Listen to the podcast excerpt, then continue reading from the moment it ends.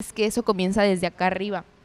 O sea, desde lo que siembras en tus pensamientos, no solamente en lo que haces, vaya, eso es el resultado del final. El- la mente es la mejor tierra donde sembrar. sí, Entonces, yo considero que los cuatro terrenos son buenos, pero hay que trabajarlas.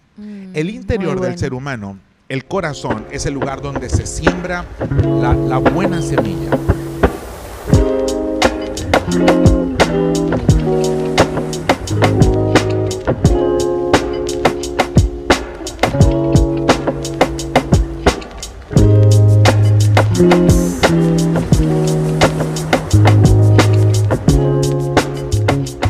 Hola, ¿qué tal? ¿Cómo están?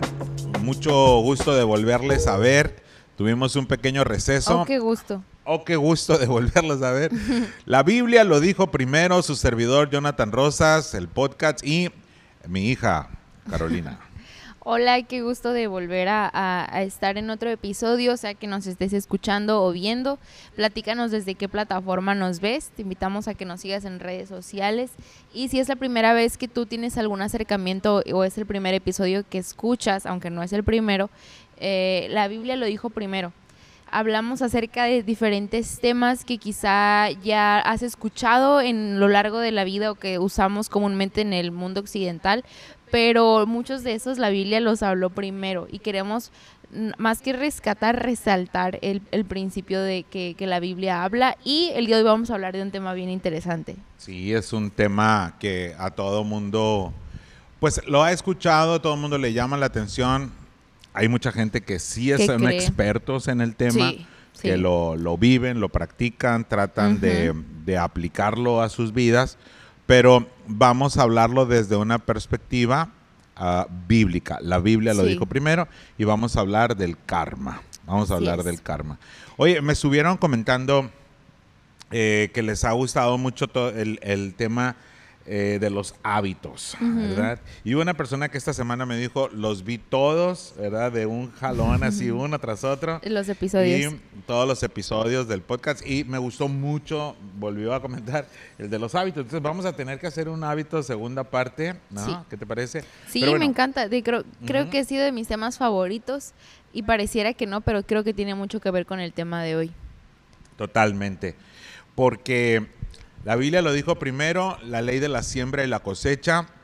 Y bueno, eh, le han llamado el karma, la ley de la causa y el efecto. Sí. En el caso de los de los las personas que viven en la India. Y conocemos a muchas personas que, que han viajado a la India, que viven en la India. De hecho, misioneros, amigos nuestros, nos han hablado mucho de, de las costumbres que tienen en la, en la Sí. India. Y para nosotros, simple y sencillamente, es la ley de la causa y del efecto. Bíblicamente se le llama la ley de la siembra y la cosecha. Pero bueno, háblanos un poco acerca tú de lo que para ti es el karma. No, pues no, no meramente para mí, pero, pero solamente como para ponernos un poco en contexto, eh, la definición como tal viene de, de la religión hinduista y viene de, de- de la religión de- de- del budismo, ajá, ajá. Eh, y es una ley que, que es la creencia en la cual toda acción que yo tenga en el presente y en el futuro eh, influye, más bien influye en mi futuro y todo lo que estoy viviendo en la actualidad tiene que ver con lo que yo hice, con lo con la consecuencia, como tú bien decías, de lo que hice en el pasado. Causa y efecto, ¿no? Tú tienes lo que recibes. Y como les comentaba al principio, es algo con lo que estamos muy familiarizados en el mundo occidental y escuchamos y, no, es que es el karma y estoy pagando eh, eh, el karma de algo malo que hice. Usualmente se asocia con cosas malas. Es extraño eso porque ah, el karma en sí, el concepto del karma no es malo en sí, no es un castigo, vaya, sino que es la consecuencia de lo que hayas hecho. Inclusive tú en un episodio recuerdo que comentaste de, de un adulto mayor que una vez te dijo en una charla de que no había, ¿cómo dijo que no había consecuencias? Sí, me dijo, señor Jonathan, en la vida no hay recompensas ni castigos, solo consecuencias. Estaba hablando de la ley de la causa y del efecto. ¿no? Sí, so- e- e- y ese es el principio del karma. No es un castigo, sino que es la consecuencia de lo que has hecho. Hay cosas en las cuales como, como cristianos y como personas que creen que la Biblia es, eh, es el libro que Dios nos dejó de la historia entre nosotros y, y Él y donde encontramos principios acerca de lo que Él nos deja, de cómo vivir esta vida. Y hay muchas leyes de las cuales la Biblia también nos habla. Muchas de estas leyes, uh, el ser humano en, en, principios de, liderazgo o de desarrollo personal, también habla acerca de estas, pero desde otro nombre, ¿no? O desde otro principio. En este caso, esta ley, que es la ley del, del, del la ley de, de, la causa y el efecto, también tiene una connotación eh, meramente espiritual y religiosa, no solamente de, eh, de un sentido de personal, de, de crecimiento personal.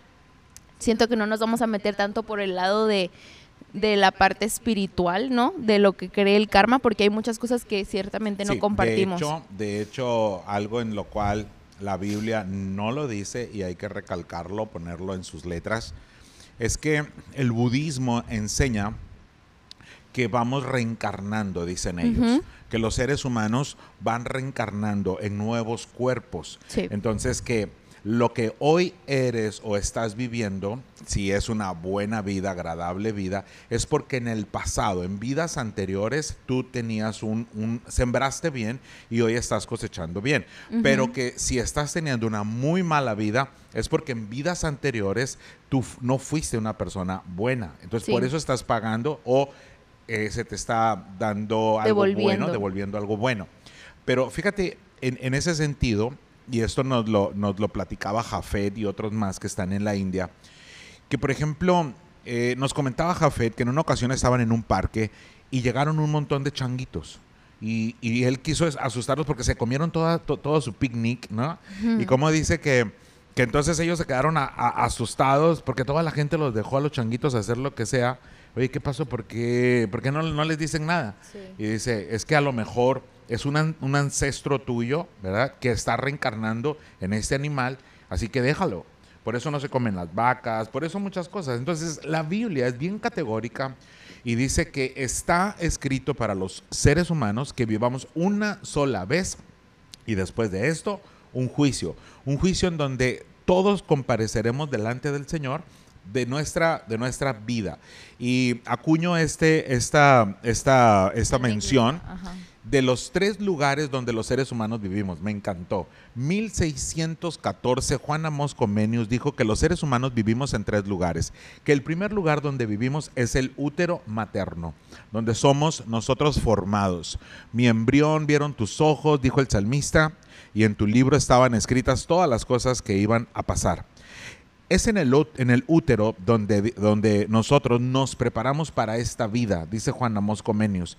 Y es aquí en esta vida, la tierra, el segundo lugar donde vivimos, que nos preparamos para vivir en la eternidad. La tercera, el tercer lugar donde vivimos, a lo que le llamamos el cielo, el paraíso o cielos nuevos, nuevas tierras, o sea, lo que la Biblia enseña. Pero es bien importante y bien fundamental que sepamos que todo lo que sembremos nosotros hoy tiene una repercusión, un eco, como dice la película del gladiador, en lo eterno. Por eso Jesucristo dijo, no se hagan tesoros en la tierra, háganse tesoros en el cielo, donde allí no hay quien te vaya a robar, no hay quien te vaya a quitar lo que era tuyo, porque estás sembrando y cosechando. Fíjate, eh, fue Pedro que dijo, oye Jesús, y nosotros, los que hemos hecho tantas cosas por ti, ¿qué nos vas a dar? Y Jesús, porque bien interesado como todos los seres humanos, Jesús le dijo, cien veces más aquí en la tierra y mucho más eh, con mi Padre. Entonces hay, hay una paga, hay una, hay una cosecha eterna también. Sí. Hay una cosecha eterna y creo que me, eh, a lo que Jesús se refería cuando estaba diciendo no hagas tesoros en el cielo, no es un, un descuida la vida aquí, no es en un no, descuida claro lo, que lo no. que vas a hacer aquí, sino que cuando tu mirada, tu prioridad está enfocada en las cosas celestiales, cuando tú dices yo quiero el reino de Dios, en el reino de Dios, eh, cuando tú pones tu mirada en eso, tu enfoque es, por ejemplo, tener una buena familia, amar a tu familia, amar a tu esposo, amar a, la- a las otras personas. Eso es parte del reino de Dios, ¿sabes? Eso es parte de lo que, de lo que debo hacer y sembrar en esta vida para poder tener una ah, recompensa en la vida eterna. Y creo que sin duda la Biblia sí habló acerca, no del, no del karma, sí, obviamente no con esa palabra, pero sí habla de la ley de la siembra y la cosecha. Y sin duda es una ley en la cual, así como otras leyes de las cuales la Biblia la, la aplica como universalmente para creyentes y no creyentes, en las cuales todos nos basamos, así como no importa tu color o tu sexo y tu denominación o, lo que tú quieras, la ley de la gravedad se aplica igual para todos. Así como esa ley se aplica para todos, hay leyes eh, que están en la Biblia que se aplican para todos, aún alguien que no las comparta en el, en el sentido de que no comparta la, Biblia, ¿no? Como, como su creencia. Y una de esas es la ley de la siembra y la cosecha, eh, la cual estipula que lo que tú siembres, en lo que eh, a lo que tú le dedicas tiempo, eso es lo que vas a cosechar. Y creo que se lo entendemos muy fácilmente, ¿no? Porque si el día de hoy yo decido sembrar uh, esta semilla de manzana, yo la siembro también con la esperanza de que va a, cosechar. Y no solamente tengo una manzana, sino el beneficio de esto de la siembra es que voy a tener aún más manzanas de las que sembré.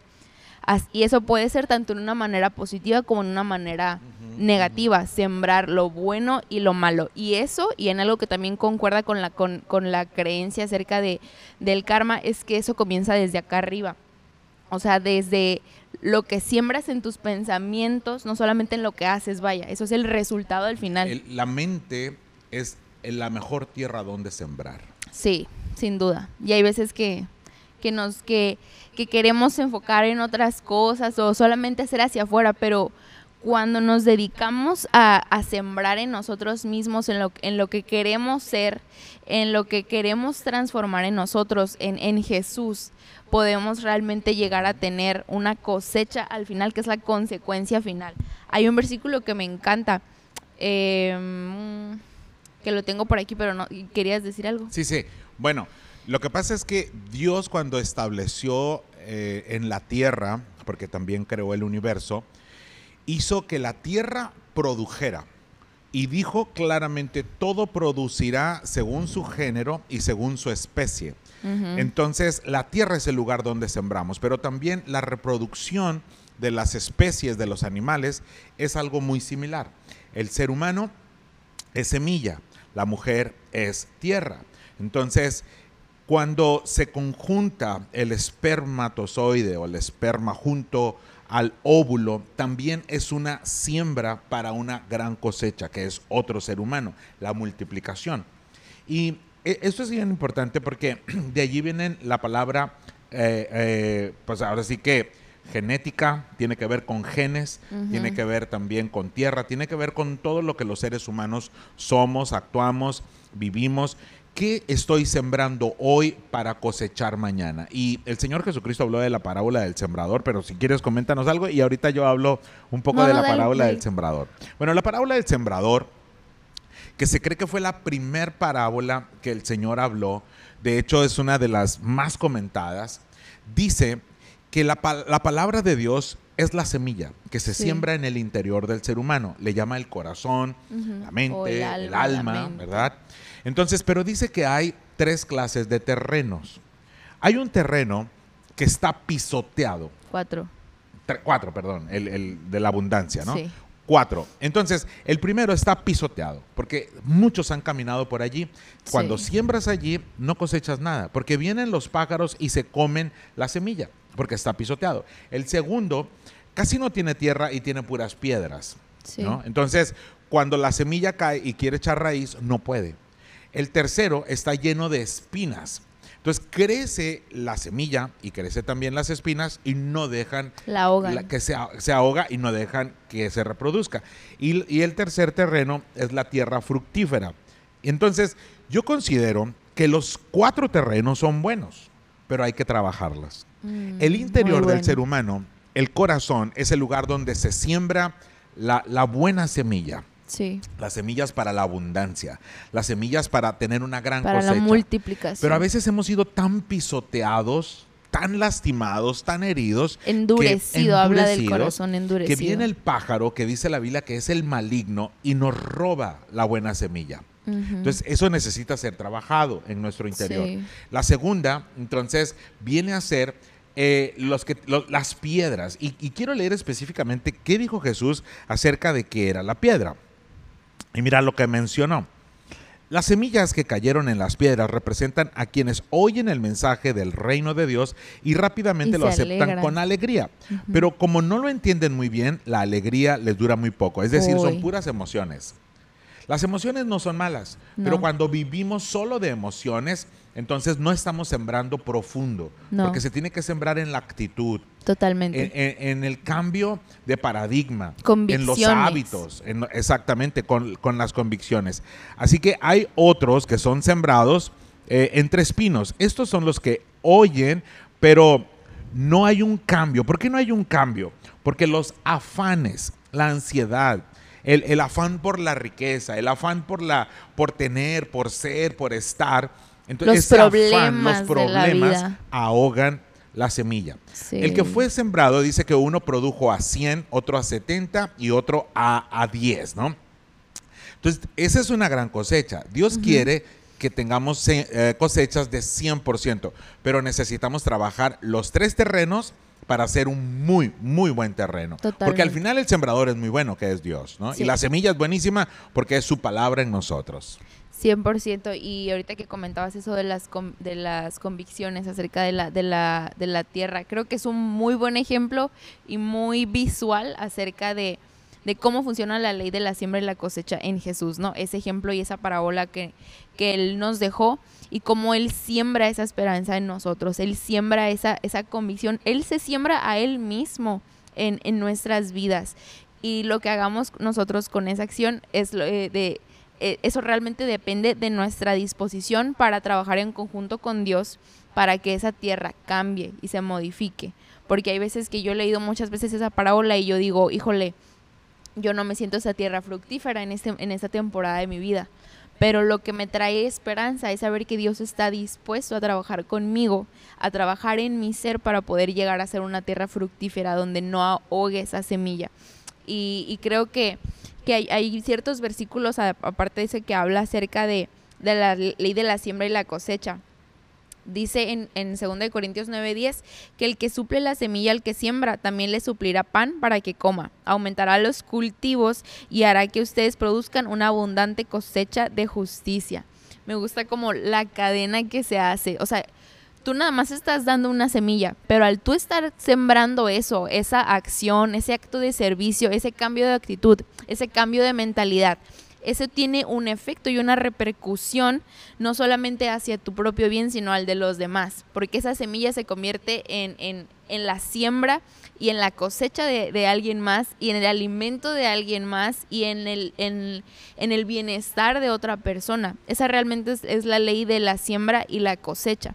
Y creo que es importante saber qué estamos, qué estamos sembrando en nuestra vida, qué estamos permitiendo que se siembre, porque obviamente hay afanes en la vida de todos. ¿Estamos de Hay gente acuerdo? que se llena de rencor, de amargura, de Sí. resentimiento. Hay afanes en la vida de todos, hay, hay problemas en la vida de todos, hay circunstancias alrededor de nosotros. Estaba escuchando y alimentándome como de, de, de, de, pues de, de ciertos contenido para poder tener un, un margen más grande, una, un- una imagen más grande de lo que era el karma y todo esto. Y, y hablaba acerca mucho de, de lo que ya había pasado anterior, no sé, en tus vidas pasadas y todo esto, y lo que ya venías tú cargando de, de, del- de otras vidas pasadas, que la Biblia lo habla sobre todo como, como circunstancias, no tanto como algo que hayas vivido en otra vida, sino que dice la Biblia, ¿quién pecó ahí? Le preguntaron a Jesús, ¿recuerdas?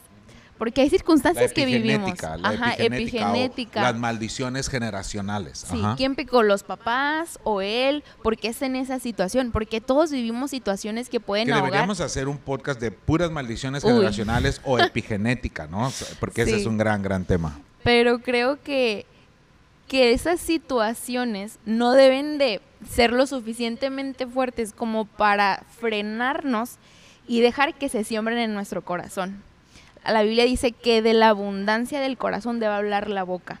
Es decir, que de acá adentro tengo yo que, que blindarme para que yo filtre lo que va a entrar acá. lo que se va a sembrar, para que a través de eso alimente mi corazón, mis pensamientos, lo que mis convicciones, mis principios, mi carácter, mi sabiduría, para que tanto en mis, en mi, en mis palabras, en mis acciones, en mi manera de, de ser, yo sea una gran persona, no al revés. La Biblia no dice de la abundancia de tu vida va a traer vida a tu corazón. Dice que de acá adentro trae abundancia hacia afuera. Es hacia afuera. Lo que ya está sembrado. Entonces, hay veces que, que, afuera de tu corazón va a estar un desastre. Va a haber espinas, va a haber quien pueda tratar de aplazarte, así como la, la tierra lo decía. Pero es importante poder saber qué estoy sembrando, qué estoy, a qué le estoy prestando mi tiempo, ¿A qué le estoy prestando mis ojos? ¿A qué le estoy prestando mis oídos? ¿En qué estoy invirtiendo mi tiempo? Hay una frase que dice, todos tenemos las mismas 24 horas, no todos tenemos las mismas prioridades. Wow. Eh, bueno. eh, ¿Cuáles son tus prioridades? ¿En qué, ¿En qué gastamos esas 24 horas? Eso dice mucho de lo que hacemos, en qué gastas tu tiempo libre. Entonces, esas prioridades traen al final consecuencias lo que es tu prioridad. Si para ti tu prioridad es tu familia y siembras en tu familia, vas a cosechar en tu familia. Si, si tu prioridad es Dios y siembras tu tiempo en Dios, vas a cosechar en eso. Hay un versículo que también dice en la Biblia. Pero hay que tener, hay que tener no meramente un equilibrio, porque yo enseño más sobre, sobre vidas no meramente equilibradas, sino vidas que se van armando, ¿verdad? Como un rompecabezas, porque el equilibrio es, bien difícil. en un sub y baja nunca, nunca hay equilibrio. El equilibrio es casi imposible. Totalmente. o sea, que quieras tener tu vida familiar, iglesia, todo así. Vidas integradas. Integradas. Totalmente. Hay que ir integrando nuevas Creo que le quitas un peso a las personas de, que, de ser perfectos en todo, siempre, ¿no?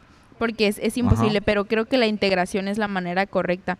Hay un versículo que dice que, que quien siembra para su naturaleza pecaminosa, dice en Gálatas 6.8, va a cosechar para su naturaleza pecaminosa, pero el que, el que siembra en su espíritu va a tener una cosecha en su espíritu. Totalmente. En que, eh, a quién estás agradando. estás sembrando. Y, y desde esa perspectiva, Dios estableció a un Adán a un Adán y a una Eva. Y esos fueron los primeros. ¿Sabes? los ángeles fueron creados todos al mismo tiempo. Y los seres humanos no. Los seres humanos fue creado una mujer y un hombre. ¿Para qué? Para que juntos se multiplicaran y, y ahora mira cuántos somos, ¿no? Porque es así la ley de la siembra y la cosecha. Ahora, es bien categórico y bien claro. La vida no depende solo de mí.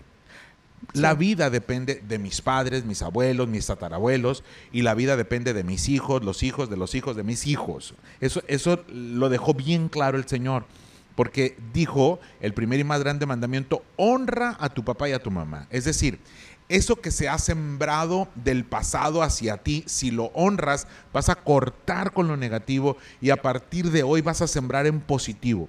Cuando un hijo honra a papá y a mamá, corta con lo negativo que traía cargando y está sembrando en positivo para sus siguientes generaciones. Y todavía hay una promesa que dice, para que seas de larga vida sobre la tierra. Dios ama tanto, tanto al ser humano que dijo, yo no quiero pasar la eternidad solo. y no me basta pasarla con los ángeles. quiero, quiero pasarla con los seres humanos. Y por eso nos regaló la vida eterna la vida eterna. Y lo que sembremos nosotros si recibimos al Señor Jesucristo, el regalo de la salvación de Dios para la humanidad aquí en la tierra. Ahora, esa es otra. Y, bueno, hay tanto que hablar, pero Dios amó tanto al ser humano. El ser humano eh, eh, busca los astros, el universo, y Dios busca al ser humano. Dios se hizo hombre. No hay una sola estrella que se haya hecho hombre. El universo no se ha hecho carne. Dios sí se hizo carne en Jesucristo. Entonces, eh, por eso se le llama eh, Jesucristo hombre. Dios o Emanuel, el verbo fue encarnado y habitó entre nosotros. El verbo encarnado. Entonces, ¿para qué? Para que hoy yo obtenga o tenga la vida eterna. El, el, tercer lugar donde los seres humanos, el, el último pues, donde vivimos, ¿no? Buenísimo. Y, se me hace bien interesante que eso que estás hablando acerca de, lo del universo es algo mucho también en lo que se basa el karma. porque eh, en sí es como, tiene una connotación espiritual y es el, universo como el que, en el que te regresa de alguna manera ese, ese karma a ti de lo que has invertido, ¿no? Pero en, en, en lo que nosotros creemos es en lo que tú dices.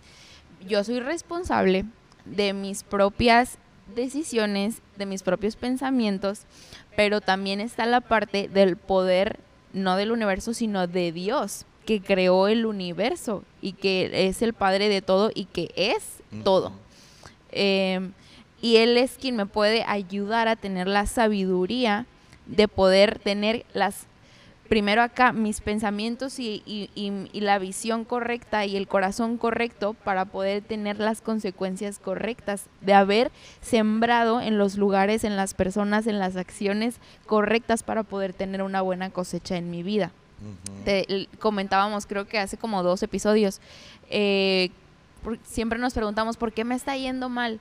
¿Por qué me está yendo así? ¿Por qué me está pasando eso?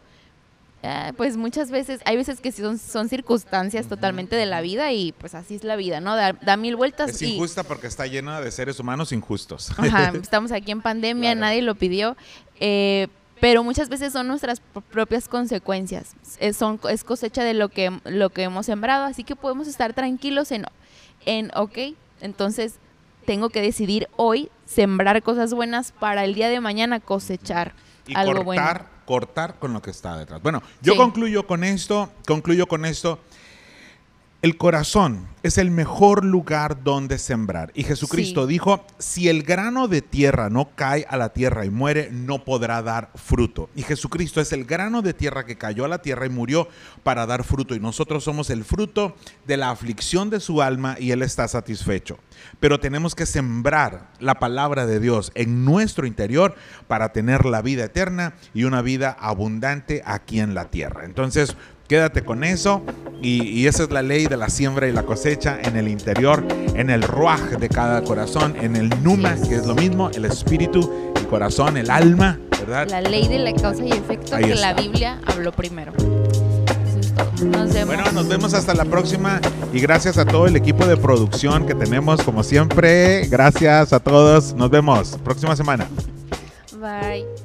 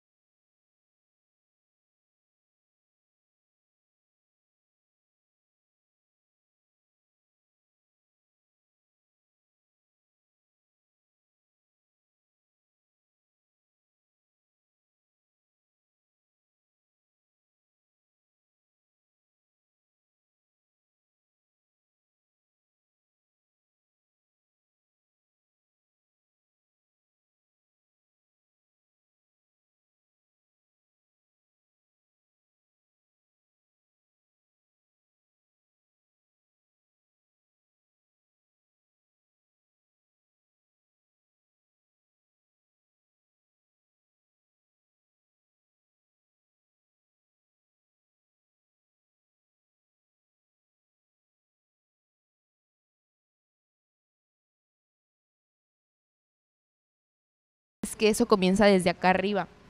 O sea, desde lo que siembras en tus pensamientos, no solamente en lo que haces, vaya, eso es el resultado al final. la mente es la mejor tierra donde sembrar. Sí. Entonces, yo considero que los cuatro terrenos son buenos, pero hay que trabajarlas. Mm, el interior del ser humano, el corazón, es el lugar donde se siembra la, la buena semilla.